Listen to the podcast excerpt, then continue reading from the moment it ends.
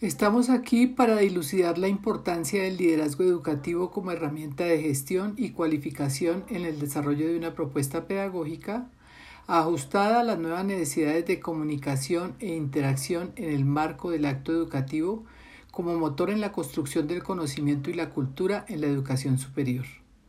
La universidad hoy es disruptiva y debe afrontar con solvencia la naturaleza de los cambios, aprovechando esta situación como oportunidad de mejora.